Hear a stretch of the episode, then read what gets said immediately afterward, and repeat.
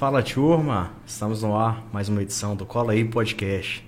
Hoje, hoje eu começo falando o seguinte, esse programa ele traz muitas pessoas boas para as nossas vidas, né? E um presente que eu tive na minha vida, que se tornou um amigo pessoal meu, está aqui ao meu lado. Ele nos auxilia na produção, em vários programas. Hoje ele não está atrás das câmeras, né? ele está na frente. Rony, seja bem-vindo. Ô, mestre, obrigado, viu? Nosso carro Satisfação tá, imensa estar tá aqui. Tá galã, tá bonito. Rapaz, eu tive que pôr uma Tá preparou. Tá alinhado. e agradeço demais, viu, pela, por estar mais uma vez somando aqui ao time, né? E hoje a gente tem um convidado diferente, né? Deu aquela ansiedade ah, pra vir pro tá, estúdio. O dedo tá frio até agora. Mas assim, a gente faz parte dos bastidores, então tá aqui. Hoje, pra mim, é motivo de muita alegria, viu? Obrigado mais uma vez e se Deus quiser, é só o começo. Você que está assistindo aí, né, no canal do YouTube, dá um engajamento, clica no sininho, acompanha aí, viu? Deixa aquele Não like, né? Fora. E vamos falar do convidado de hoje. Quem que é nosso convidado hoje? Olha só, ele foi cogitado é. há vários meses, né? Cara, teve a pausa, é... teve a mudança de projeto, mas ele já estava na pauta, né? Sim, sim. Ele já vem falando que tem vontade de vir, assistiu as outras entrevistas, gostou muito. Então a gente vai entrevistar, além de uma pessoa muito influente, um amigo, né? Eu posso dizer por mim. E boa noite, Eliseu Jorgensen. boa noite, Ronê. Um boa noite, Léo. É. Proprietário da Casa Rica é, Materiais para Construção. Nós. Obrigado aí pelo convite. É uma honra estar aqui. O pessoal aí do YouTube que está que tá participando. E e é um momento badalado, porque muita gente me ligando hoje, passando mensagem, Eliseu, você vai estar no podcast, né? Tá ficando famoso e tal. Não, mas é. Faz parte do trabalho, faz parte do, do contato. E ele né? tem a pinta de galã, ah, né? É, é, cara, né? Olha pra ele aqui, com quem que ele parece?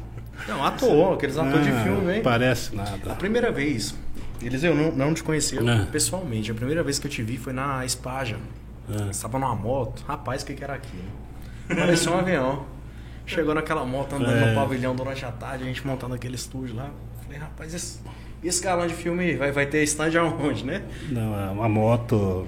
A moto faz parte da, da, da minha vida, né? Eu desde menino gostei muito de moto e hoje eu tenho motos de. Muda só o, o, o a gente fala assim, a, o valor do brinquedo. O brinquedo é o mesmo quando a gente é menino, só muda o preço, né? Quando a gente é maior, né? Mas o brinquedo é o mesmo. Então, a, a, paixão pelo motociclismo continua o mesmo. Hoje você se considera uma pessoa que tem um hobby de motociclismo. Ah, o meu principal hobby é você motociclismo. Você tem alguma história diferente com moto, assim, que você queira contar? De moto eu tenho, por, por exemplo, eu vim para Goiás de moto, uma 125. aos você é 15 anos, sou de Cascavel, Cascavel, no Paraná, né? Então eu nasci em Cascavel, no Paraná, em em 1988, eu vim para Goiás, para Rio Verde, eu e um primo meu, que é louco também, igual eu, engarupado numa moto 125. Mil quilômetros? 1.250 quilômetros. Saímos 4 horas da manhã, chegamos 11 horas da noite em Rio Verde. Sem encosta, né? Não dormimos, né? Aquele barulho A primeira cidade que você cabeça. veio foi Rio Verde para Goiás. Vim então. de Goiás, vim para Rio Verde. Mas já tinha um pensamento do que trabalhar? Não, foi convidado para alguma empresa? Eu vim para conhecer, principalmente, estava lá meio paradão na, na, na, na, cidade de Cascavel, sou natural de Cascavel, no Paraná. E aí estava aquele período meio bagunçado, de adolescência, um pouquinho rebelde, querendo ganhar o mundo. E vim, vim conhecer Rio Verde e, acabei voltando para Paraná e depois de dois meses vim embora para Rio Verde mesmo, num projeto de trabalho na Comigo. Comecei a trabalhar na Comigo em Rio Verde. Então ali, come, ali começou a Orelha, orelha seca, orelha seca, apontador de. É, para comigo, apontador de obra, entendeu? Então, meu, meu primeiro emprego em Goiás, mas eu já tinha trabalhado no, no Paraná, né? De quê? É, eu comecei numa loja de material de construção. Minha história com material de construção veio desde menino, né? Hoje eu tenho minha empresa, mas eu com 14 anos, a gente veio de uma família muito humilde. Meu pai era motorista, minha mãe professora. Mas professora e motorista nessa época, eles ganhavam muito pouco, né? Eu lembro minha mãe na época falava-se em um salário mínimo, né? Então a gente mudou para um bairro no, em Cascavel, que era meio barra pesada, então o pai e a mãe trabalhavam praticamente o dia inteiro e a gente ficava meio solto, né?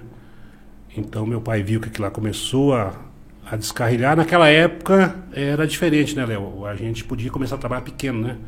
Era normal, com 14 anos, 13 anos, você ter carteira assinada. Tanto que minha primeira carteira assinada foi com 13 anos de idade. A mãe já pegava no pé, né? Já, já pegava. Então, com 13 anos de idade, eu passei a estudar à noite e trabalhar de dia. Então, e ganhar mais que meu pai e minha mãe, já que pouco tempo eu me destaquei dentro da empresa, comecei a, a vender e eu era com 14 anos ganhava mais que meu pai e minha mãe. Salário de vendedor, já tinha passado para vendas. Comecei reposição de mercadorias e tal, e, e me destaquei e passei para vendas. Foi meu primeiro emprego como material construção, foi um ramo que eu escolhi para seguir carreira, né? Mas depois de um tempo eu saí da empresa, foi esse meio, esse meio tempo que eu vim para Goiás, né? É, você vir para Goiás foi uma decisão só sua? Você falou, não, eu vou arriscar, eu quero ir? Ou foi assim, por influência? Circunstâncias da vida, né? Eu tinha um tio meu que morava em Rio Verde, já era, ele tomava conta das obras lá comigo e estava precisando de gente para trabalhar e eu estava um pouquinho ocioso, que eu tinha saído do emprego lá, bobeira de adolescente, alguma coisa, então acabei vindo para Goiás. Para trabalhar em obras, né? Comecei como apontador de obras, que era molecão de tudo, né? Era fazer controle de ferramentas, almoxerifado, é, ponto, conferir ponto de, de, de peão, de servente, de pedreiro, de carpinteiro, e logo e comecei a estudar à noite. E nesse estudo meu à noite, uma colega minha de, de, de, de, de escola, a gente conversando, eu falei que, tinha, que, eu, que eu tinha trabalhado no Paraná com, com, com material de construção, ela falou assim, eu trabalho numa lojinha de material de construção que lá está precisando de vendedor. Aí foi onde eu voltei pro, pro ramo, né? Então uma loja em Rio Verde, primeira loja de material de construção que eu voltei pro ramo em Rio Verde, chama Jairo Neves, Irmãos Neves em Rio Verde. Ainda existe? Existe essa loja até hoje lá. O Jairo, meu ex-patrão, a gente tem até contato no zap aqui, direto trocando umas ideias aí. Quando né? você veio em 88 para Rio Verde, já era casado? Não, solteiro, 16 anos, né? 15, 15 para 16 anos, né? Eu era de menor, né? Então, mas eu casei com, com 17 anos, eu casei minha primeira vez, né? Chegou no Goiás já. É, é. E nessa, nessa trajetória minha de, de trabalho, com, trabalhei nessa loja e logo me chamaram para trabalhar no Irmão Soares, de vendedor. Aí eu saí, saí do, do, do Irmãos Neves, fui para Irmão Soares é, com 18 anos, mas já estava casado, né? Já estava casado já. Casei muito novo, porque como eu vim sozinho, minha família todinha no Paraná, morava de favor na casa de um tio, então eu resolvi é, casar muito cedo, né? Desse primeiro casamento, tem dois filhos, que é o Micael, que hoje trabalha com a gente na empresa lá, e tem a Caterine que. Abraço, que, Micael. É, o Micael. Garoto Micael, de ouro, hein? Rapaz, é, garoto de ouro, hein? rapaz. É, te amo, Micael. Eu até convidei mais cedo para estar tá com a gente que assistir. Então hoje tá academia hoje. E tem a Caterine, que é a minha filha, a primeira filha, mora em Rio Verde, mora com a, com a mãe dela. Hoje também também colocada, ela ela é concursada pública, trabalha na prefeitura lá, toma conta dessa parte de licitações, sabe? Muito dinâmica, puxou o pai assim, né? Pegando o gancho aí da, da adolescência, Eu, eu tive uma notícia aí que o Eliseu ele era o rei do flash dance é. em Cascavel. Exatamente. Lá em Cascavel tinha o tal do flashão, né? Que era aquela. A gente falava discoteca, discoteca. né? Era o flash dance. A gente gostava muito. Era, era o que tocava na época, né? É o forró, o sertanejo de Goiás, para nós era o flashão, né? Os sábado à tarde, os, os patinetes sábado à tarde, domingo à tarde. A gente tava lá, era o que tinha de diversão, né? Era outra época, né? Uma época que a gente saía para para brincar carnaval. Do outro lado, como a gente era muito pobre, não tinha carro, ônibus parava de circular 11 horas, meia-noite, então 15 quilômetros a gente ficava no ginásio esporte pulando carnaval e ia embora de madrugada com a turma, né? A galera ia embora a pé, atravessava a cidade. Não, era outra época, não tinha essa violência, não tinha essa, essa preocupação que tem hoje, né? Sabia que a gente podia sair, não tinha. Era só não estar envolvido com coisa ruim. Mudar, né? Cascavel é uma cidade né? muito, muito grande, eu não conheço. Quantos mil habitantes? Cascavel deve estar beirando quase 400 mil habitantes hoje. Eu passei em Cascavel mais ou menos dois, três meses atrás. Andei um pouquinho lá, cidade muito bonita. Referência no Paraná, né? É. E inclusive o pessoal que vai para o Paraguai passa por Cascavel, pelo menos aqui da, Sim, da nossa cidade. Né? Eu tive lá. É rota. Faz duas semanas, eu tive lá, Rony. Duas, Foi, semanas, duas, duas semanas, fui lá visitar uma, uma parente, tem alguns parentes lá, minha irmã. Meu pai e minha mãe já são passado. falecidos. Eu tive mês passado, finalzinho do mês passado, tive lá. Então, sempre quando eu tenho oportunidade, eu ou de carro, ou de moto, dou uma esticadinha lá. Nessa vinda para Goiás, a primeira cidade foi Rio Verde e logo em seguida já veio para Jataí? É, eu fiquei em, em, Rio Verde trabalhando como vendedor mais quatro anos, até 95 para 96. E aí surgiu uma oportunidade, na época eu estava com 20, 26, 26, 26 para 27 anos, surgiu uma oportunidade para Jataí, como gerente de loja. Então seria um, uma promoção, né?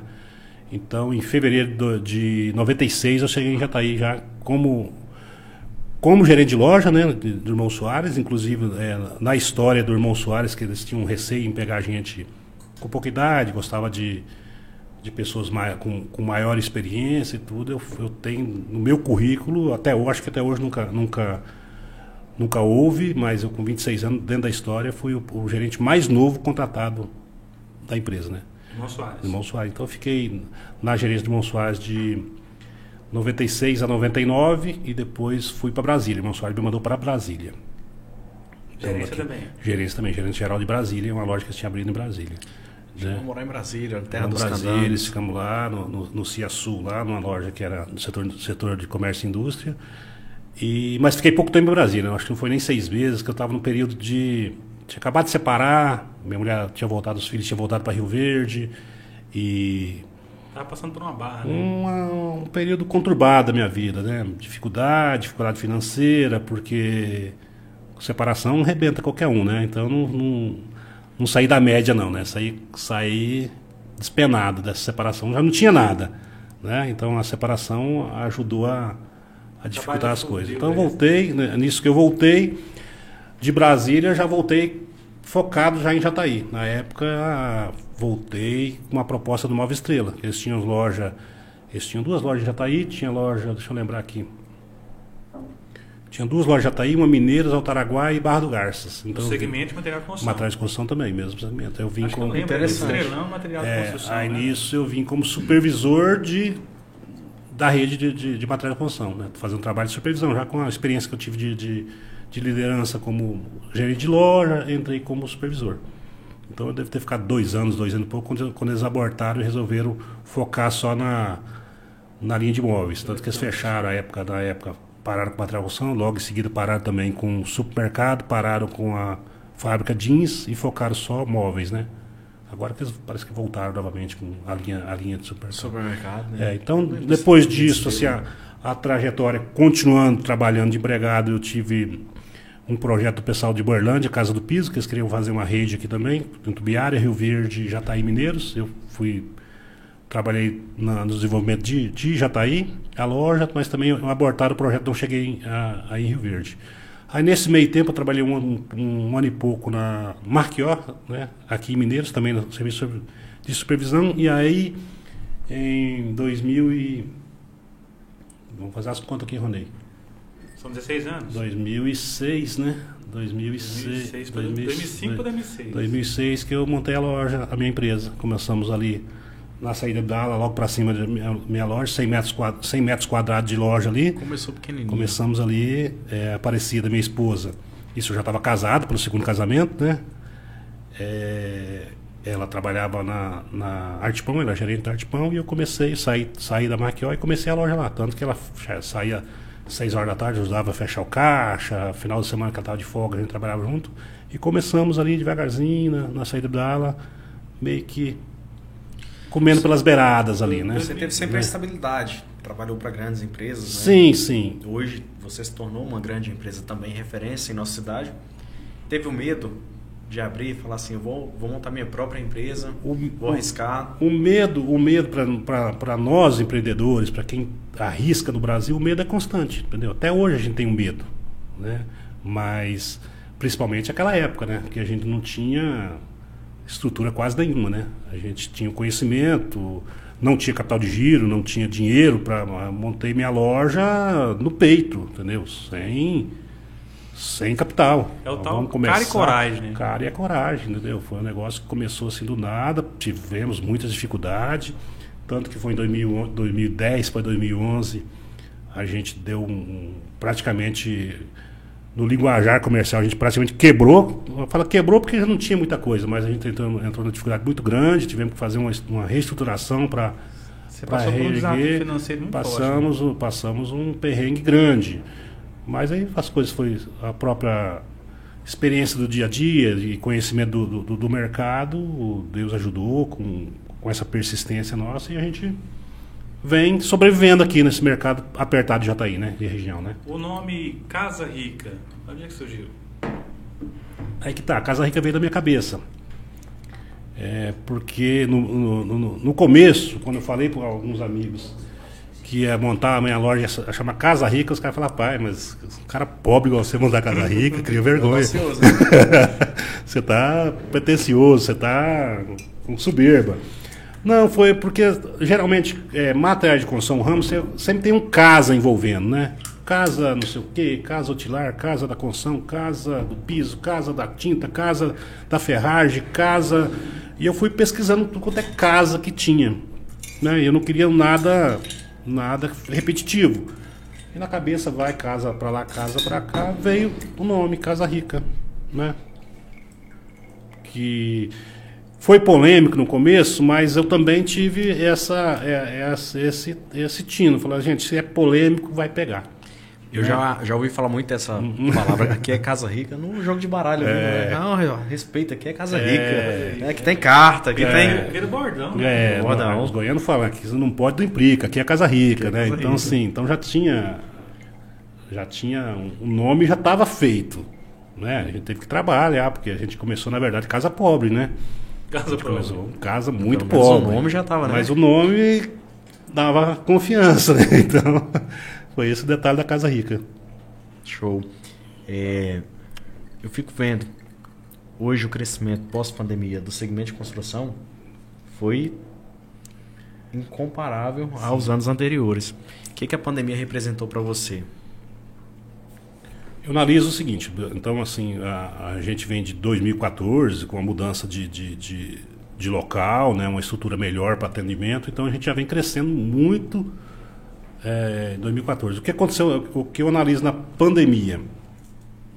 A pandemia teve, o, o primeiro impacto é que lá fica todo mundo em casa, né, vai parar tudo, não vai, não vai rodar, as indústrias também se retraíram, porque começou a mandar funcionário para ficar em casa, não tinha como trabalhar. É, a, a, pandemia foi, foi alastrando para dentro das indústrias, e isso a produção foi ficando atrasada, né? Mas eu vejo dois fatores da pandemia. Primeiro, nós estávamos numa época com juro muito baixo, né? Então, assim, no nosso segmento, quando fala em juro, ele, ele interfere direto, né? Então, nós estávamos um, um, um fator muito bom para consumo. Porque quem quer construir, quem precisa construir com juro barato, você consegue um parcelamento legal dentro da sua, da, da, das suas condições. E na pandemia, o pessoal começou a ficar dentro de casa. E começaram a dar valor no lar, entendeu? Então, em vez de eu ter um dinheiro para ficar para fazer uma viagem muito grande final do ano, não, eu vou começar a arrumar, eu vou fazer minha, minha área de lazer, vou melhorar minha garagem, vou reformar minha cozinha, é, vou fazer mais um quarto. Então, assim, o pessoal começou a olhar para dentro de casa. Então, foi dois fatores, né? O pessoal começar a olhar, já que não podia gastar com dinheiro com viagem, e começou a, a, a, valorizar mais a família, as pessoas mais próximas também. E com isso veio esse boom, né? Porque, na verdade, houve um, uma explosão, uma explosão. de consumo de, de, de construção. Você foi, né? né? Você foi então, surpresa te... também com isso tudo? Esse superaquecimento do mercado do nada. Ah, pega, porque que... a nossa economia é muito dinâmica, né? Mas eu, eu vim, eu, eu nunca deixei de acreditar, por exemplo, que eu abri a, a minha segunda loja em plena pandemia. A loja que a gente abriu aqui na, na, na em frente ao estádio. Até hoje eu inaugurei. Ali é Petrobras, né? Aquele, é, ali, ali, porque essa rodovia que ela tem quatro. É, é, é uma loja. É, é uma loja que a gente até hoje não fez inauguração dela. O dia de, de abrir ela, tava, a, a, o mercado estava fechado, a gente podia, podia fazer atendimento presencial, o cliente não podia entrar dentro da loja. Então a gente foi lá, fez uma. chamou o padre, fez aquela, fez aquela oração que a gente costuma pedir. pedir proteção divina e os clientes é, não entraram na loja, eles compravam na porta, entendeu? Mas é uma loja que começou estourando de vender desde o primeiro dia sem inaugurar, em plena pandemia. Então, assim, eu faço parte de uma, de uma, de uma rede grande de loja que o pessoal fala assim, é louco abrir uma loja numa época dessa, aborta o projeto, volta, recua, né? recua, entendeu? Mas a gente acreditou e está sendo sucesso até hoje, graças a Deus. Pegando esse gancho aí, como que você lida com a concorrência? Eu, ver, eu, eu, eu nunca, nunca fui contra a concorrência, entendeu? Eu acho que a concorrência ela é sadia, entendeu? É, já está aí o um mercado complicado, porque existe grandes lojas, eu sempre fui pequeno, então eu sempre comecei é, comecei em desvantagem, porque uma loja pequena, com poder de compra pequeno, é, concorrência forte, né? Então aqui você, você olhar na cidade, ela tem mais concorrência do que Rio Verde proporcionalmente, entendeu? É, mas aí, devido ao conhecimento da gente e o conhecimento do mercado de Jataí, eu sabia que tinha espaço para crescer. Eu comecei a ter dificuldade de, quando eu comecei a ser médio, né? não tão pequeno e não grande, médio. Que médio eu sou até hoje, porque eu não tinha poder de compra. Foi aonde, em 2015, a gente teve a sacada de, de, de um convite também. A gente faz parte de uma rede de lojas em, em Goiás. Então, eu fui, inclusive fui presidente dessa rede por dois mandatos seguidos, quatro anos, tô na, continuo na direção, já faz oito anos, desde que eu, que eu. sete anos, desde que eu comecei. Nós somos um grupo de lojas, hoje nós estamos com 75 CNPJs né, dentro do estado. Tem uma, loja que é, tem uma loja que é. Tem uma loja que é no Tocantins. Então a gente passou a ter informação de compra e acesso à compra como qualquer grande ou até melhor que qualquer, qualquer empresa grande. Porque um, uma, uma, um grupo de loja voltado para a compra coletiva. Né? Então, isso nos, nos ajudou demais aonde que era o meu, pior, meu maior problema em Jataí. Era preço, porque eu não conseguia comprar para eu tinha melhor entrega, eu tinha um bom atendimento, mas meu preço não não não estava quem a, a, um grande, porque os grandes, como o Bom Soares, o próprio J Cruzeiro, o próprio Marquiol, o volume de compra deles em relação à minha, minha loja era estrondoso e eu não tinha preço para comprar. E quando eu participei, que eu entrei no grupo, inverteu-se as coisas. Eu passei a comprar bem ou até melhor que eles, né? Porque a gente tem são setores. Nós começamos com. Era, na época era 35, hoje nós estamos com 75 lojas. Então o volume de 75 lojas não é qualquer loja grande que compra, que tem acesso. Então hoje a gente fala que tem uma retaguarda, que é a empresa que eu agradeço demais, que eu dou o meu tempo lá, mês passado a gente estava viajando para algumas indústrias aí em negociações, é onde, nessa retaguarda. Né? Então, o Eliseu ali sozinho não está mais, a gente está com um grupo de loja por trás que todo mundo tem seu tempo de compra, mas nós temos um acesso a preço que, olha lá, uma empresa grande para ter. Aí que eu me considero onde a gente deu o pulo do gato para ter hoje esse crescimento no mercado, né? Eu vejo sua empresa hoje como uma grande referência para Jataí, né? É, hoje, Jataí tem uma referência muito importante no cenário político, empresarial, o agronegócio também. Jataí é muito bem representado, né? Sim. E apesar de ser uma, uma grande loja hoje, você já conquistou tudo na sua vida pessoal através da sua empresa ou ainda tem grandes sonhos? Não, a gente. Eu, eu, eu acho que assim, parece que não é ambição, mas, por exemplo, a gente, nós temos projetos aí já em andamento, né? Esse ano passado fez. É dia 10, hoje é dia 12. Dia 10 fizemos um ano que a gente abriu loja Chapadão do Céu. Entendeu? Então. É, também abrimos também abrimos em pandemia, né? Em época de pandemia. Então, a, Pode comer, a, isso aqui é, a, não é decoração da mesa não. Hein? Os projetos estão aí, vem acontecendo, né? Vem acontecendo, porque a gente, a gente nunca pode estar estagnado, falar assim, já está bom demais, o que eu conquistei até hoje está tá perfeito, não, não é, não é, não é, não é ambição, não, não, é ambição demais, não quero ser o cara mais rico da cidade, não quero ser a empresa maior da cidade, mas a gente, a gente hoje vem conquistando mercado, né? E temos projetos e temos projeto de ampliação. Temos o projeto radar aí, continua o, o, o, projeto de ampliação, é ampliação e de, e de melhorias que não para. A gente vê que você está numa crescente constante, né? Aí projetos que são em construção. Mas se você tem algum diferencial que você queira dividir, não, Rony, eu vou apostar nesse segmento. Ou para você hoje o segmento de material de construção é o seu forte. Você tem desejo de apostar em algum outro mercado? Não, não, hoje, porque a minha empresa é totalmente familiar, né? Hoje está eu, minha esposa e três filhos lá dentro, né? Então a gente está... Já é um diferencial muito grande. É, né? então hoje a gente, a gente gosta de pessoas, gosta do nosso negócio, entendeu? Então hoje a gente não investe em fazenda, não investe em nada que não tire dinheiro da empresa para estar tá distribuindo em, em coisa que não seja vinculada à empresa. Então gente, todo o dinheiro que a gente ganha, que gira ali, porque não é dinheiro que ele vira uma bola de neve, está sempre investido ali dentro. Então a gente melhoria de frota, né? Nós temos a nossa própria frota hoje. O Ronei está lá, ele sabe que, por exemplo, já está aí, não tem nenhuma empresa que busca. Nós temos três carretas para buscar buscar material Já é nosso, entendeu? Que Parece não que depende guincho também, né? É, tem, É, empilhadeira. tem plataforma, empilhadeira, então a estrutura nossa física já é muito grande. Mas a gente aposta nisso, porque é, nós temos um compromisso muito grande com o que a gente promete para o cliente. Né? Então, entrega pontual, entrega pontual, um comprometimento de, de, de, de cumprir o que prometeu. Então, isso aí é, é um dos, dos grandes diferencial nossos. Então, e, isso exige uma estrutura grande, né? Porque, repente, não é a maior empresa, mas a nossa estrutura hoje ela, é- ela, é, ela é considerada como grande, né? Qual que é seu maior medo hoje, Eliseu? O maior medo é o PT voltar ao poder. Isso tem que bagunçar esse país nosso. Vou fazer um bate-rebate com ele aqui. Faz o bate-rebate depois dessa aí pra quebrar o gelo. Fazer um bate-rebate. Vai e volta. Futebol, Futebol, Flamengo de coração, né? política, Gosto de política. religião. Gosto. Religião, Deus acima de tudo. Show. Isso aqui é sonho.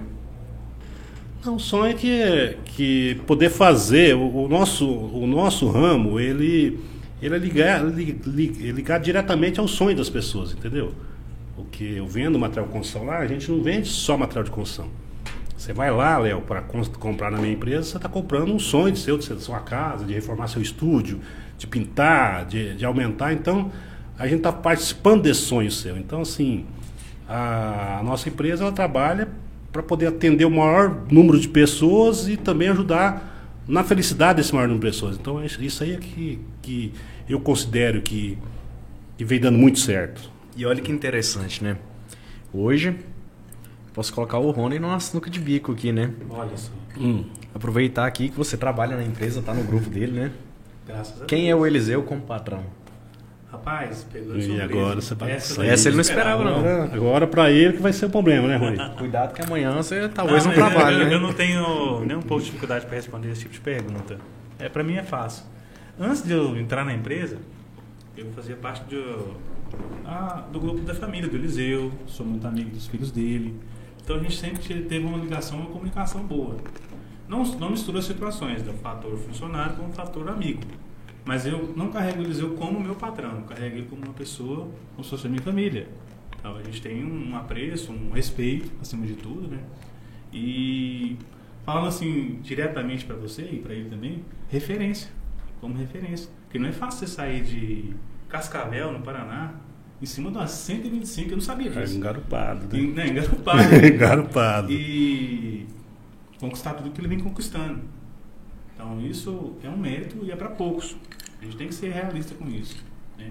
Então eu agradeço muito o Eliseu, né, de coração. Obrigado. Me ensina muito, é, é criterioso nas razões. A prioridade dele é um bom atendimento. Cliente aí tem que ser bem tratado, tem que sempre ter razão.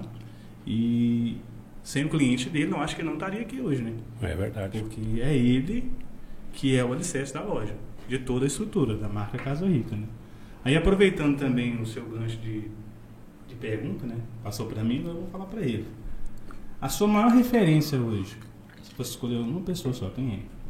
Sua maior referência, Minha referência como pessoas, como pessoa. Tipo assim, não é essa pessoa aqui na minha vida, se não fosse ela, não, a- é, vamos falar referência de pessoa, minha mãe, né? Minha mãe foi o alicerce é, de, de toda a minha vida, né? Apesar que ela uma pessoa que faleceu muito cedo, mas minha mãe é a base, meu pai também, apesar que eu tive uma proximidade muito com meu pai muito tardia, praticamente depois que minha mãe faleceu, porque Minha mãe era muito batalhadeira, batalhadeira. Meu pai, ele era um motorista, mas ele tinha um problema de alcoolismo, então a gente nessa adolescência, nessa fase minha de vida inicial aí, a gente teve alguns entendimentos que, que posterior a gente se alinhou e se tornou também minha referência de, de pessoa honesta, de pessoa trabalhadeira, né? Meu pai era Seu pai um cara que trabalhava demais da conta, muito trabalhador, né? Então, assim,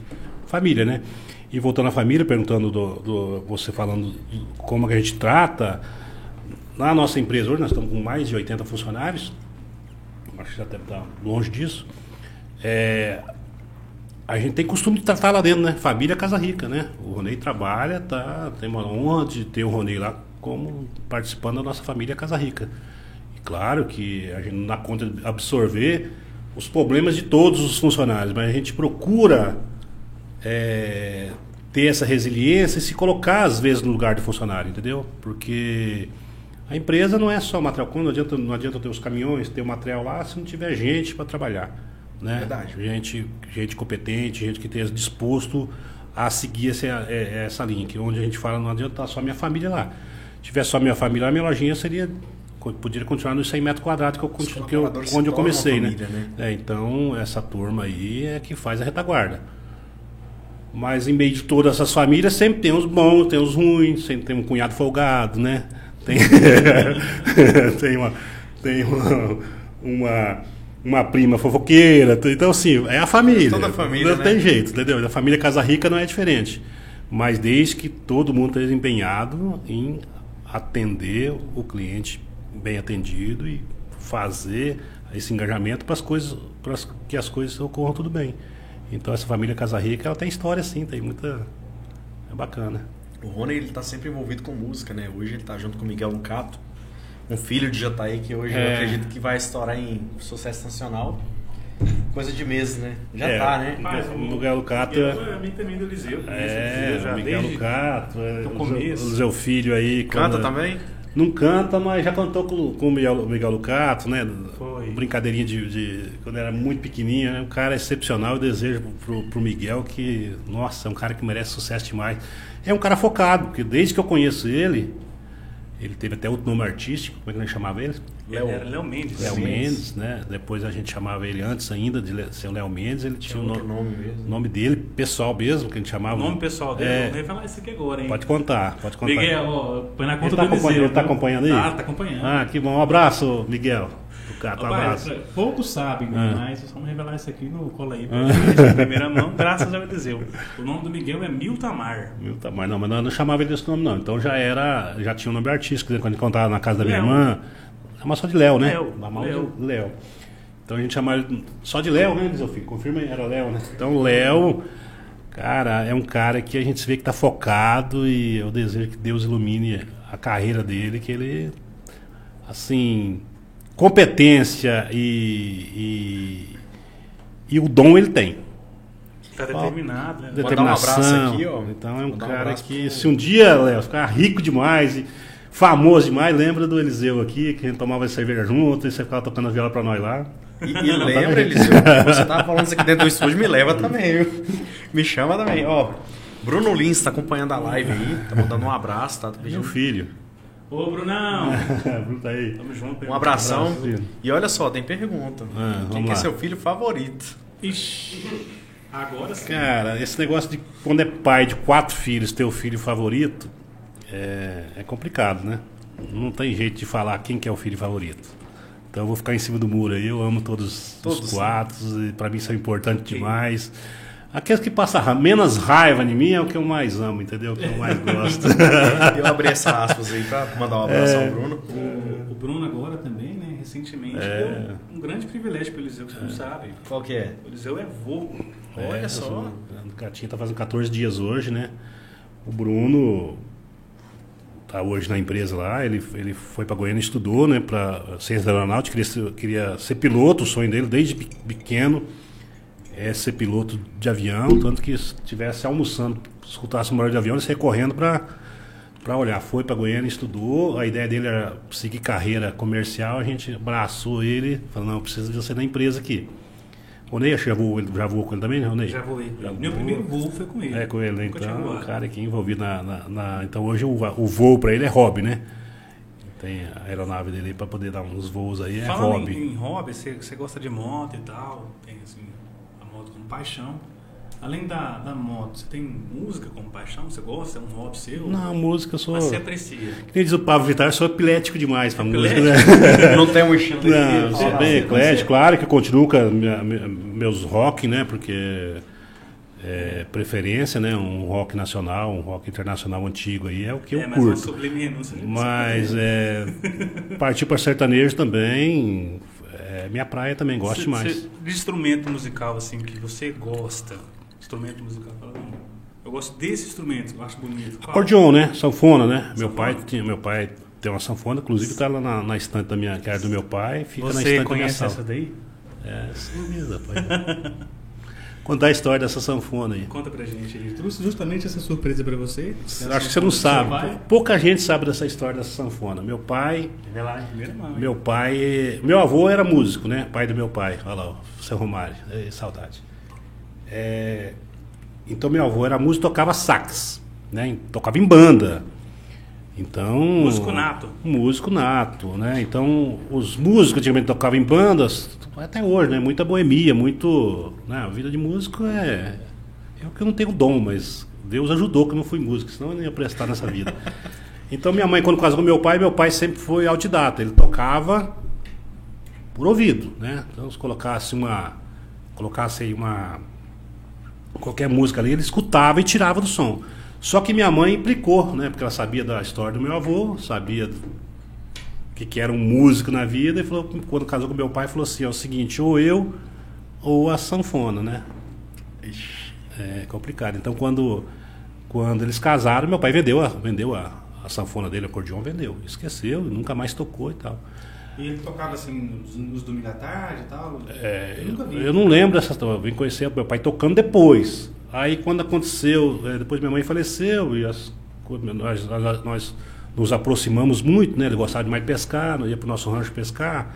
Vinha do Paraná aqui, às vezes duas vezes no mês para ficar comigo e pescar. Então assim, a gente, eu tive uma relação muito boa com meu pai é, depois de grande, depois de casado, depois de filhos, né? Aí ele um dia falou para mim, eu quero comprar uma sanfona agora. Aí vamos achar essa sanfona. Só que meu pai era muito mochiba, sabe? Ele tinha assim os as apontas, já estava aposentado. A sanfona ele queria comprar, mas não tinha coragem de tirar o dinheiro do bolso. Então ele achava uma sanfona por 5 mil ele falava, não, é muito caro, né? Muito caro e tal. E quase um ano procurando a sanfona, ia para o Rio Grande do Sul e falava e comentava, achei uma sanfona por 4 mil, mas é muito caro e tal. Aqui em Jataí tem o Moracito, né? Conhece o Moracito? Moracito, Moracito, sanfoneiro conhecido na cidade aqui, Moracito, essa sanfona era dele.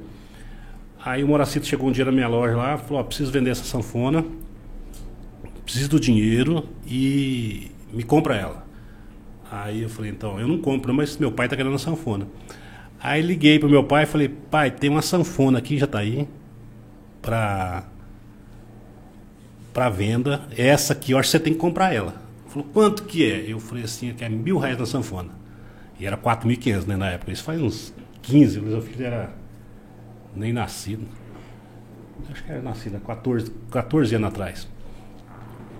Mil reais. Ele falou assim: Ó, se ele dividir em quatro pagamentos, eu vou comprar a sanfona.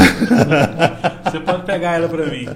Aí eu comprei a sanfona no Moracito, paguei e meu pai pegou a sanfona e passava todo mês ele mandava na minha conta os 250 reais, né? E aí ele chegava no Paraná com essa sanfona, os caras falavam, falavam que tinha pagado mil reais na, na sanfona, o pessoal, você tá mentindo, você é roubado, que não existe sanfona de mil reais. Sanfona é. Essa, sanfona, caro mesmo. essa sanfona vale 5 mil, vale 6 mil. Ele contou essa história assim, pros tios lá, foi pro Rio Grande do Sul. Tem essa, essa história dessa, dessa sanfona. E, infelizmente ele teve um, um, um infarto e faleceu. Não dei, não dei, não dei conta de. não- ele morreu sem eu contar essa história para ele, né? Para ele era uma alegria ter falado que, que comprou essa sanfona barata, né? E tal. Aí então quando, quando ele faleceu, a gente foi partir, partir os bens, né? E eu quero A bola. sanfona numa mão. Aí, como meus irmãos sabiam da história, eu falei, pera aí, a sanfona é minha, vocês sabem que. Tem ela lá guardada? Aí ela fica na, na estante da minha casa. Sei que você tirou essa foto aí, mas é. Segredo. É segredo, né? É intriga desses meninos aí. Então tem essa história da sanfona do meu pai aí que. Você é guarda essa sanfona hoje, Zé, você fala 4 mil. Mas pra você hoje ela não tem valor. Não, não tem preço hoje. Não tem preço. Tá lá, tá lá. Já tentei, Essa- essa já tentei dar umas dedilhadas nela, não tem dom nenhum, então ela fica lá, tá aí lá empoeirando, mas tá lá, a menina limpa ela. Então, É. tá lá na estante da minha casa. Eliseu, o senhor como apaixonado por moto, É. faz parte de algum motoclube hoje? Já tive, já tive motoclube. Hoje eu tenho dois motoclubes que eu participo. Eu tenho. A, a a categoria de moto que eu participo é Goldwing, que é uma categoria de uma moto, uma moto japonesa, 1800 cilindrada da Honda. Linda. É, a primeira a vez que eu vi moto, aquela é, moto a pessoalmente moto foi era, a sua, era inclusive. uma moto robusta. Não sei se você viu a atual que eu estou nela agora, que ela é mais moderna. É vermelha, vinho? É vermelha. Vermelha, né? Você É. foi, foi com ela que você foi na pecuária? Pecuária agora, esses dias? É, eu acho que é com ela já. Então é essa mesmo. é. Então, eu tenho esse clube, esse clube que é nacional, então a gente tem um encontro uma vez por ano. Já tive em Foz do Iguaçu, já tivemos em Brasília, já teve em, em Bahia, Salvador, já teve em Araxá, agora vai ser em Poço de Caldas. É um encontro que, Encontro nacional. encontro nacional, só dessa categoria, só é, é voltada para essa categoria de moto, né? Que é uma moto que aceita muito bem a garupa, né? Pra Vai de pilotando ou vai carretinha? Não, pilotando, que isso. Eu ando 1.200 km no dia, cara, sou motociclista. É gostoso. É, entendeu? Não, Então, assim, a gente encontra. A, a dama dele, a dona Aparecida, né? Um abraço, dona Aparecida. E colocou na garupa e foi embora. E, e a moto tem até som. Som. É, A moto tem som, tem airbag, tem marcha ré, tem. entendeu? Tranquilo. Então é uma moto muito boa, é uma moto de viagem mesmo. Então tem esse encontro nacional que a gente faz, vai ser agora em novembro, esse ano vai ser em Poço de Caldas. Né? Quem era apaixonado por essa É, categoria de moto era o Jô Soares. É. né? Falava bastante nos programas dele. né? Sim. Então moto é meu hobby hoje. Quando eu tenho, por exemplo, eu tive uma viagem mês passado para visitar algumas indústrias de piso, né, nessa rede de loja que eu participo. O pessoal de Goiânia foi de carro e peguei minha moto daqui. Eu, então eu ando mil quilômetros no dia aí, Já passou uns perrengues? tranquilamente. Já passamos. Tivemos uma viagem longa que eu fiz foi Machu Picchu, né? Fui, pegamos, pegamos neve na Cordilheira dos Andes, né? Neve mesmo, assim, de, de não, não conseguir tocar, ter que esperar. Mas assim, despreparado também de agasalho, muito frio. Frio demais e neve, então assim, a minha moto não era preparada para neve, então essa moto minha tem até aquecimento de, de, de banco e manopla, né? A moto que eu tava era uma Hayabusa, era mais velocidade. Então andava 300, 400 metros e parava, esquentava a mão no, no, no, escapamento para seguir viagem. E assim, um- uma lembrança que eu tenho, uma viagem minha para o Nordeste, foi onde nós perdemos um companheiro, né? Na época eu, eu até conheci na cidade, o Renato, Renato Garcia. O senhor estava nesse grupo, então? Nós estávamos nós estávamos, Você estava em nós viagem, estávamos nem em, seis, em seis motos, passando o Rio Grande do Norte, ali, indo para indo pra Natal. Antes de Natal, uns 200 quilômetros, numa curva, ele escapou dessa curva, né? E era uma ribanceira. Então, é coisas que. Coisas da vida de motociclista, né? Assusta, né? Assusta. A gente viaja, e, e viajar em cinco e voltar só em, em quatro, sou, né? De sou volta. apaixonado por moto. É uma pena que eu sofri um acidente em 2013. Não posso andar mais. aquela sua, aquela grande? Perdi o movimento da mão pra cima em um acidente de moto. Até tive moto grande, mas não tive o prazer de poder pegar uma rodovia. Ah, mas hoje tem moto automática, tem moto, tem triciclo, tem. Pra quem gosta, eu gosto mais, nunca fico sem, né? Deus ajuda Foi até engraçado que eu fiz uma promessa quando acidentei. Falei, nunca mais eu ando de moto. Acidentei moto pequena. Aí, 2019, 2020 foi e comprou uma CBR 1000. Minha mãe, ué, mas você não fez promessa? Eu falei, não, moto pequena. moto pequena. Deixa claro. Na promessa era moto É, pequena. moça, minha vida já, de moto já pequena. Nunca mais você andou de moto pequena, né? Não, moto pequena. Pronto. Mas assim, eu gostaria de ter mais tempo de andar de moto, né? Que assim, é o trabalho, o envolvimento com a empresa, ele a gente perde muito tempo. Então, mas durante os- o ano mesmo é um rolezinho daqui para Goiânia, daqui para Rio Verde no final de semana, um encontro perto aqui. Mas viagem longa mesmo, pelo menos agora acabando a pandemia, nós temos uma viagem agora, vamos em Palmas, eu acho é Palmas, Palmas que a gente vai agora dia 7 de setembro, Tocantins. Tocantins. É, o Eliseu falando da, da questão de Jataí. Quem bebe água de Jataí dificilmente vai embora, né? Eu fui um. Eu fui um. Hoje está fazendo 22 anos Olha só. que eu sou morador de Jataí. Natural de onde? Brasília. Eu, Dandan, Brasília também, né, Daniel? Ah, eu falo- diretor Daniel, 20, an- 20 anos já tá aí já, Eu né? falo, eu falo Jataí, que eu me considero um jataiense, eu adoro essa, essa, essa terra aqui. Eu falo que, eu- que eu- um dos arrependimentos é não ter, não ter mudado quando eu era menino para Jataí. Sabe, tanto que eu gosto aqui. Não me vejo hoje. Tive igual poucos dias no Paraná na casa da minha irmã, que- onde é uma cidade que eu me nasci até, morei até os 15 anos, mas não me vejo morando em outra cidade sem ser Jataí, sabe? Minha família já pegou bastante no pé. Ah, volta pra cá, pega no pé da minha mãe, mas já tá aí realmente uma cidade muito gratificante pra minha vida. Eu tenho uma, uma linda história aqui. Pra mim, né? É, tudo que eu já passei, tudo. Uhum. Hoje eu considero que Jataí foi uma mãe pra mim.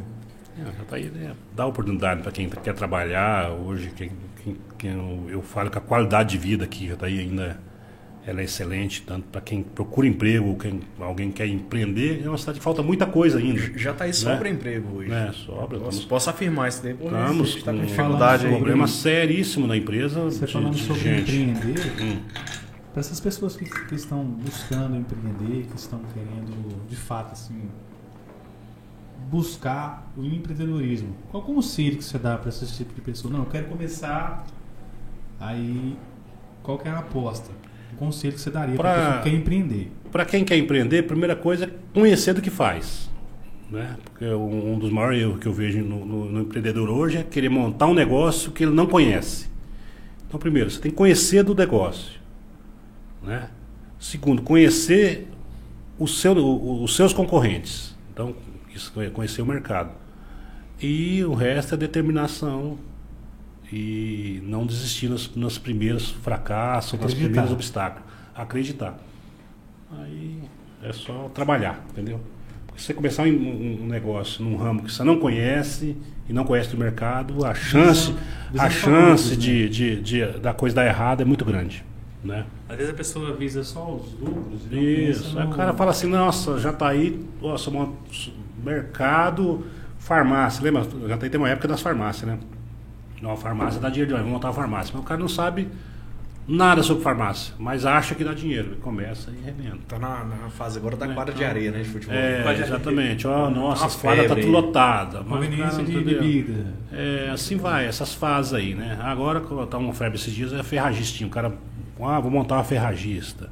Entendeu? Eu acho que o cara, é ferragista é só um martelo, uma chave de fenda, um negocinho. Então você tem que conhecer o mercado, conhecer e persistência, porque todo, todo empreendedorismo você depende, do, você não, ninguém consegue montar um negócio e já destacar de dia a dia. Você tem que ter, ter aquele tempo. Eu tenho pessoas, amigas minhas, que até hoje não pegou o hábito de comprar na minha empresa ainda. Já vinha com o hábito de, de, de comprar no concorrente, já tem lá um, um vendedor, um gerente que atende ele, dependendo da minha, da minha amizade pessoal. É, e até esse hábito, é, hábito dele criar, isso vai tempo, entendeu? Vai tempo. Tem gente que, que vai muito ansioso ao pote e quando vê não, não dá, não dá tempo para isso amadurecer. Então acho que é um dos, dos maiores erros, né? Levei uma pergunta aqui agora, assim, é bem dinâmica. Quando você abriu a sua loja, no primeiro dia de loja Casa Rica, quanto que ela vendeu? No primeiro dia, você lembra? Lembro. É, nós vendemos na época 4 mil reais no dia. No primeiro dia de Casa Primeiro Rica, dia, primeiro no dia, primeiro dia. Primeiro dia. Posso pegar o gancho? Claro, pode. É. Qual que é o segredo do sucesso? Eu vou além. Revela aí, ó. Ah, Deixa eu pegar uma segredo- caneta O segredo vou do sucesso não tem, eu acho que Deus, né? É claro que muita gente fala que é sorte, né? Nossa, o Eliseu saiu do Paraná e deu sorte lá em Goiás, né? Não, não, não é isso. Eu acho que você tem que trabalhar. Eu sempre trabalhei nas, nas empresas que eu trabalhei como, como empregado, eu sempre olhei, eu sempre olhei para a empresa é, com olhos de patrão, como se aquilo lá fosse meu, entendeu? As decisões. Sempre teve um papel de diretor. né? Sempre. Não, eu já fui orelha seca muitas vezes, entendeu? Mas na função que eu, que eu, que eu, que eu estava, é, eu sempre procurei fazer melhor para a função. Então, quando trabalhando comigo de apontador de obra lá, eu, dentro daquela função, eu era bom.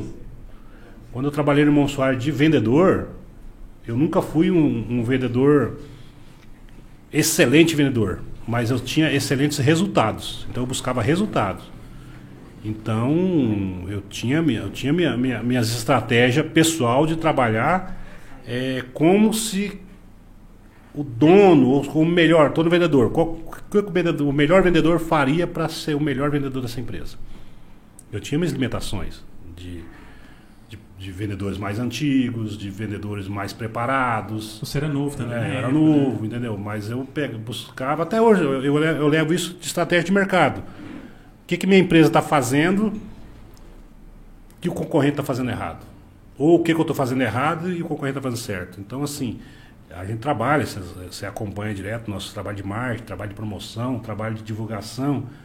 é, Estratégia de venda. as nossas estratégias, as nossas estratégias é voltada em cima simplesmente dos erros dos, do- do- dos concorrentes.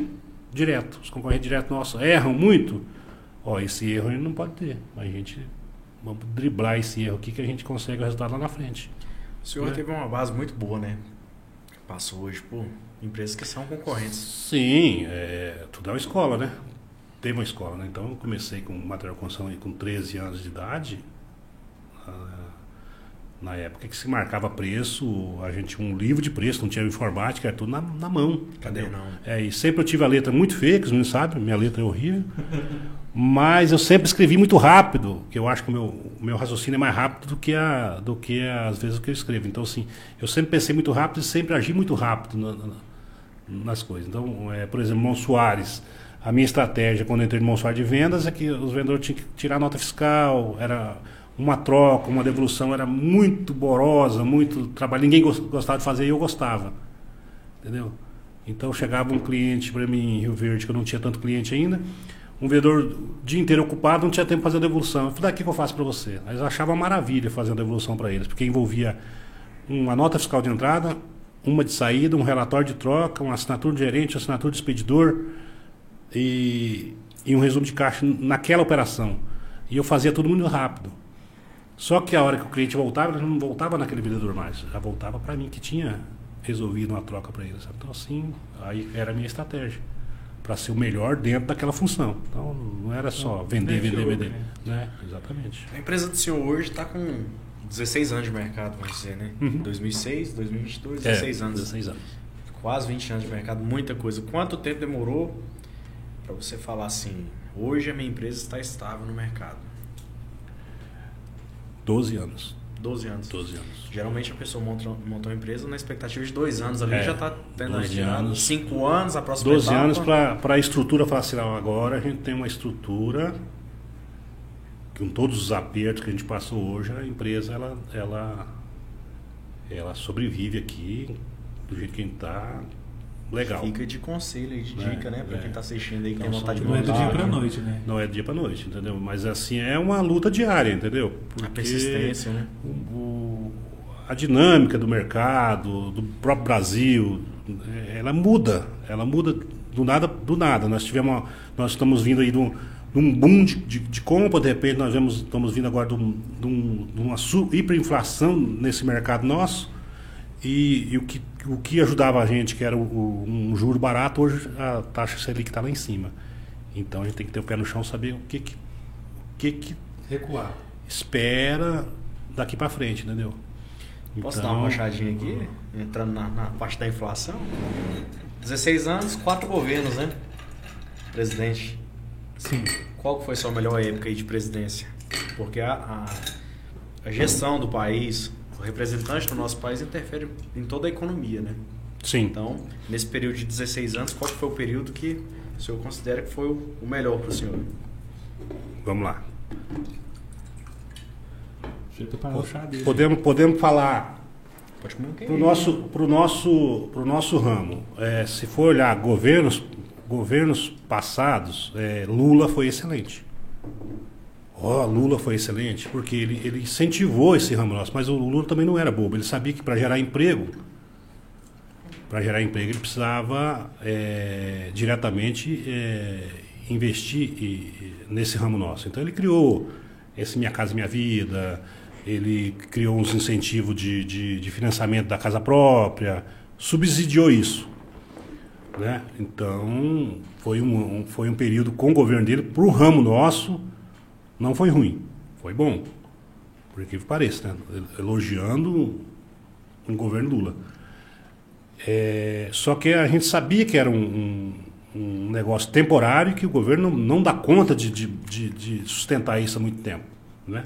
As coisas têm que acontecer naturalmente, não pode ser forçada. É, no, no, governo Bolsonaro agora, com a, com a, com a baixa da, da, da, da, da Selic que teve, né? um juro muito barato, agora ele está aumentando devido a, a controle da inflação. É, e também a baixa a baixa de, de, de, de direta de algum de, de custo de IPI das indústrias, então a gente vem surfando aí numa, numa, numa, numa maré muito boa também com, com o governo Bolsonaro do comércio. Né? Você já pensou, Eliseu, de. É uma pergunta assim, uma curiosidade minha, mas que também deve pensar da mesma forma. De parte cargo político? Já teve vontade? Candidatar para cargo não, político? Não. Nunca despertou essa vontade? Não, já, já, já despertou, colegas já, já, já cogitaram, mas não é, não tem o mínimo, não tem o mínimo dom para isso. Para política não tem. Gosto de o que, que ele parece, né? Gosto de, gosto de. Ele assemelha muito o Ronaldo Caiado. Ah, né? Todo tá. mundo fala que ele parece. É. Verdade. Aí, então eu gosto de discutir política, gosto de estar envolvido em política, sim, mas é, hoje, até por empresa, pela, pela responsabilidade que eu tenho, né? de estar, tá, eu, eu não me arriscaria jamais em entrar para política não. Não, não, não, não tenho, não tenho nem, Além do nenhuma. Cargo, o apoio já foi pedido? Ah, vamos me candidatar a vereador, Eliseu? E... Já, já teve, já teve proposta de, de candidatar a vice-prefeito, a vereador, a deputado, os caras cogitar.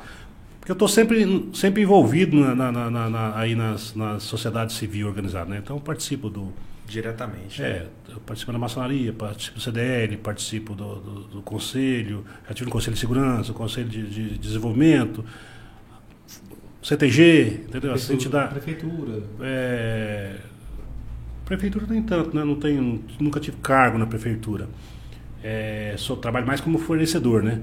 Então, mas a hora que parte diretamente para falar, vai, vai, vamos trabalhar aí alguma coisa para um cargo político totalmente fora. Não, não tenho essa, essa ambição e nem vocação. Nem vocação. Atualmente no Brasil a gente vive um período complicado relacionado à política, né?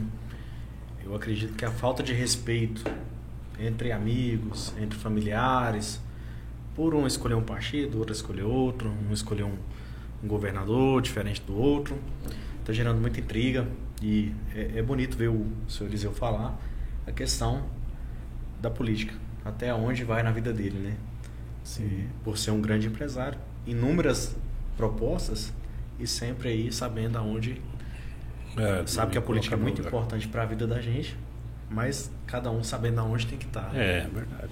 Não, não sou nada contra. Eu acho que a, nós vivemos política todo dia, né? Temos, temos pessoas boas da política.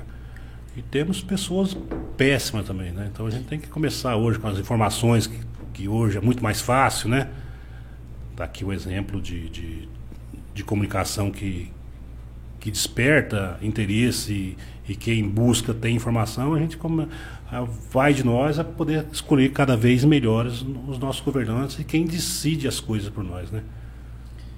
É de suma importância, parte, né? Essa nossa parte, né? Entendeu? E, Escolher sabendo que, respeitar que o caminho que nós vamos querer conduzir esse país nosso, né? Entendeu? Então, cada vez melhor, peneirando, né? Tem histórico, não deu, a gente vota errado e vamos corrigir, corrigir para votar certo na próxima, né? Porque a gente pega uma cidade igual Jataí, eu considero que já teve grandes erros de, de votação, escolher candidato errado, a gente sabe que são aí quatro anos estagnado, né? Pagando o preço. Pagando o preço. Né? Então, assim, a gente pega o Brasil agora que está numa, numa onda muito boa, as coisas caminhando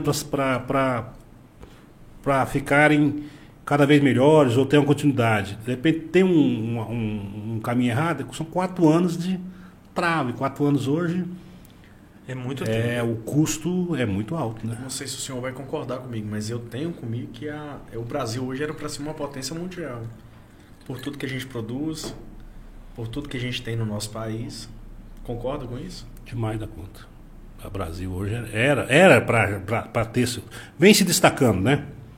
Ele vem se destacando porque devagarzinho vem tomando, né, o seu lugar, mas tem campo ainda para ele para ele é, se destacar cada vez mais, né? Com o do mundo, um país que produz, né? Pessoal, gente que trabalha, entendeu? Assim, hoje nós temos o Brasil tem sol praticamente o ano inteiro, né? Você pega uma Europa, uma Europa Ásia, lugar aí que, que é sol seis meses do ano. Resto é Sim. neve. Por tudo São- que a gente são- vai- são Então, fatores que, que entendeu? Eu acho, que, colaboram, né? eu acho que aqui até as coisas até é fácil demais. Por isso que nós temos eh, essas travas, né? Porque o pessoal é até acomodado, porque o pessoal sabe que hoje o Brasil, o cara trabalha, se ele for mandado embora hoje, ele tem um auxílio. Ele tem um Seguro-desemprego. seguro-desemprego, ele tem um auxílio de governo, ele tem muitos direitos. Entendeu? Nada contra o trabalhador, mas assim, são muitos direitos. Você pega, eu tenho uma cunhada minha que mora na Europa, a gente visitou ela lá na Itália. É o seguinte, ela trabalha, né? Trabalha todos os dias. Mas o dia que ela não for trabalhar, ela não ganha. E eles enxergam esses, esses países que tratam isso dessa forma como um país de primeiro mundo. Exatamente. O pessoal sai daqui para trabalhar lá, entendeu? Ah, porque lá trabalha demais. Mas é. Então, assim, às vezes. Aí você pega. O grande erro político nosso são as regalias do- do- dos políticos. Né? Você pega um deputado. é, o grande problema dos deputados, que eu acho, são as regalias, né? né? Mordomias e regalias. Entendeu? É, aí você pega. É a conta que sai cara no É, final. o né? custo Brasil hoje, para nós que empreende, o imposto sobre, sobre folha de pagamento, o imposto em cima do funcionário é altíssimo. Entendeu? Então, assim, até mudar isso, vai muitos anos, porque ninguém quer perder os direitos adquiridos, né? Mas, às vezes, muitos direitos e poucos deveres, deveres. É, a, a balança fica, fica descompassada, né? Saiu do equilíbrio, bagunça tudo, né? Sim.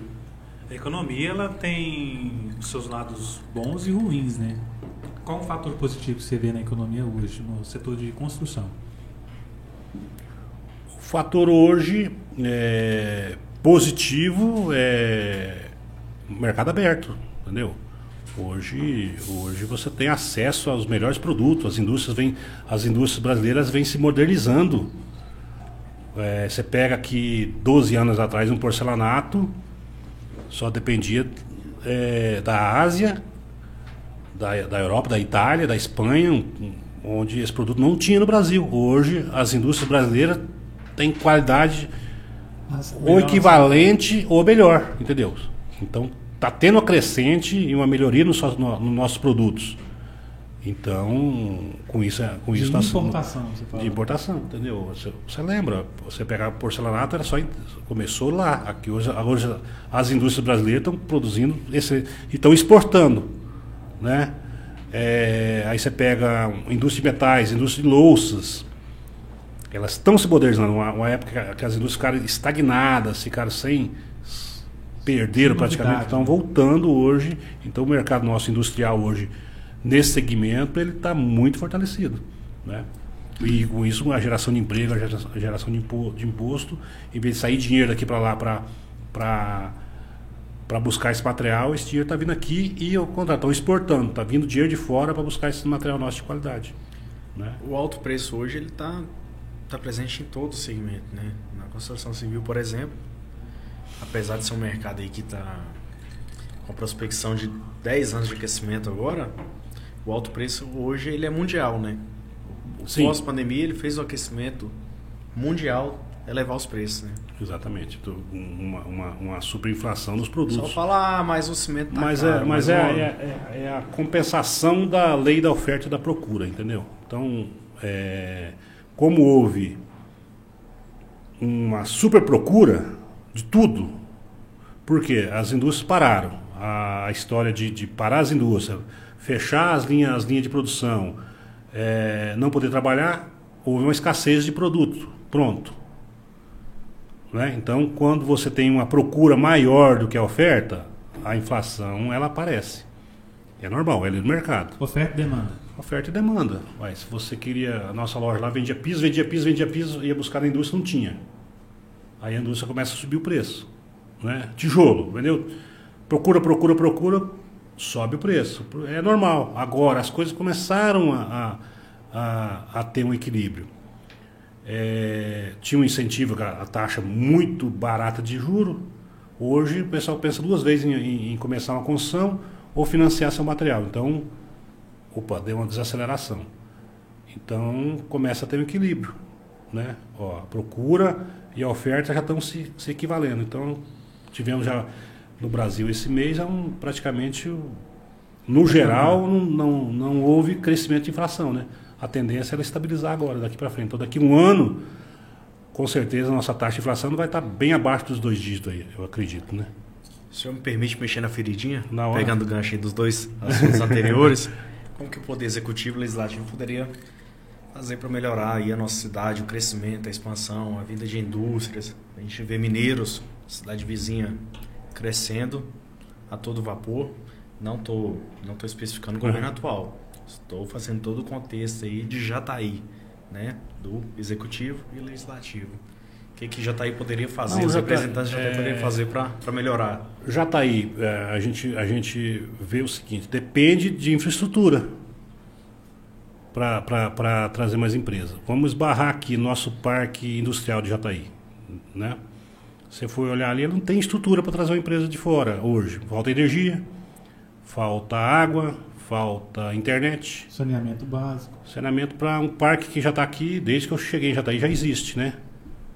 Então, vinte e tantos anos. Então, parte do governo começar a melhorar isso e focar.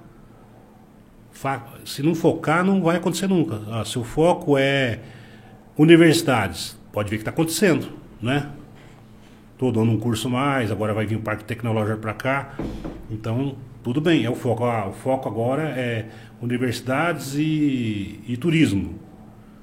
Quando o governo executivo ele foca o que ele quer, as coisas acontecem. Então está faltando foco. É, o que, que precisa para desenvolver in- indústria em Jataí? Precisa focar para o que, que nós temos para oferecer. Já- nós já temos uma coisa, Jataí é cortada por três, por três BRs, né? Poucas cidades no Brasil corta, é cortada por três BR. Então, nós estamos no centro do Brasil. Coração, né? Entendeu? Então, assim, então falta foco. Aí, o que, que acontece? O parque industrial é pequeno, nós temos condição de, de trazer grandes indústrias. O que, que falta? Se descer um, um- um industrial que já está aí hoje para visitar a cidade, ele vai, a primeira coisa, ele vai saber se tem estrutura. Ó, a minha empresa, vou instalar uma empresa aqui, tem energia. É um grande problema hoje De a abundância né? para me instalar? Tem internet? Tem água? Internet, Não TPM, tem. telecom, hein? É, entendeu? Não tem. Então, se não tem, eu não venho. Eu vou para um lugar que tenha, entendeu? Pegando o gancho da questão da energia, já vi grandes empresários reclamando do fator energia, né, gera um grande prejuízo. E eu acho que falta um pouquinho de articulação do poder executivo. Por quê? A gente tem uma grande, uma grande empresa hoje em Jataí que ela gera energia e manda para o estado de São Paulo. É. Eu acredito que quando essa empresa foi se instalar em Jataí, pela gestão atual da época, teria que ter feito uma Mas o, o grande problema de energia no, no estado hoje não é só localizado em Jataí, entendeu? Aqui falta, parece que tem a promessa de uma subestação para distribuição melhor, mas ela está socasteada, né? Ah, houve um grande erro que o, que o estratégia de Goiás que foi vender uma estatal. Uma estatal que era a produzir energia Era a Celg. Era, não, era a usina de. Serra Dourada, que foi vendida. Não, não lembro a- o nome da usina que foi vendida. Então tínhamos, tínhamos uma, uma, uma, uma, uma produção de energia que foi vendida. Não lembro o nome, não- me fugiu o nome da, da, da, da, da- da estação. Há muito tempo isso? Foi, na época do governo, eu acho que foi do Marconi, do Marconi. Então vendeu-se a usina e ficou-se com a distribuição. Então houve um erro muito grande. Que, o que produz? É a usina que produz energia. E ficou-se com a distribuição que não gera. A distribuição não gera, não, não, não gera riqueza, ela só tem despesa. Então ela ela, houve um erro estratégico. Por que não vendeu a, a, a rede de distribuição e ficou com a usina que produz? Né? Então esse problema não é só É, municipal, ele não, se não, torna é o estado inteiro. Aí tem a estadual. Enel agora que foi- que está aí também, está tá investindo um monte. É, a gente sabe que, que, que não é barato, estão gastando dinheiro, estão tentando consertar. Mas Inclusive vai tem muitas promessas para Jataí, né? promessa, a gente fica aguardando, né? Mas assim, então a cidade é, é precária, mas eu tive também, eu tenho uma, uma empresa Chapadão do Céu, é a mesma coisa, né? Começou o tempo mudar, ventar um pouquinho, cabe energia, né?